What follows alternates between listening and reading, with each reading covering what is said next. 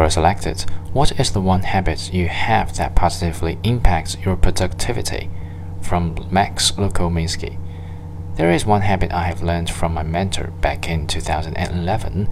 It seems trivial and easy thing that is not likely to make any impact on my productivity. Nonetheless, with time I realized its significance. Moreover, I would say it plays the key role in determining the level of my efficiency now.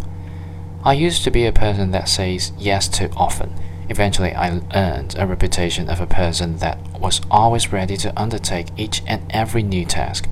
Needless to say, that I frequently became overloaded with the duties that often did nothing, but consumed my time and made me feel busy, exhausted, and overwhelmed.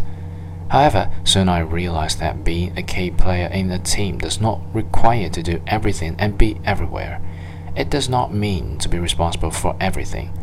My mentor gave me a very simple but practical advice. He told me to sort the things out and commit only to those that really matter to my ambitions and objectives. He said, When you say yes to one thing, you instantly say no to another one. If you do not filtrate the things you commit to, you are likely to be heading towards the wrong destination, bypassing all the things you want to accomplish in the process. I learned to say no. Now I say no as frequently as I can, absolutely to everything that does not add any value to the things that matter to me the most.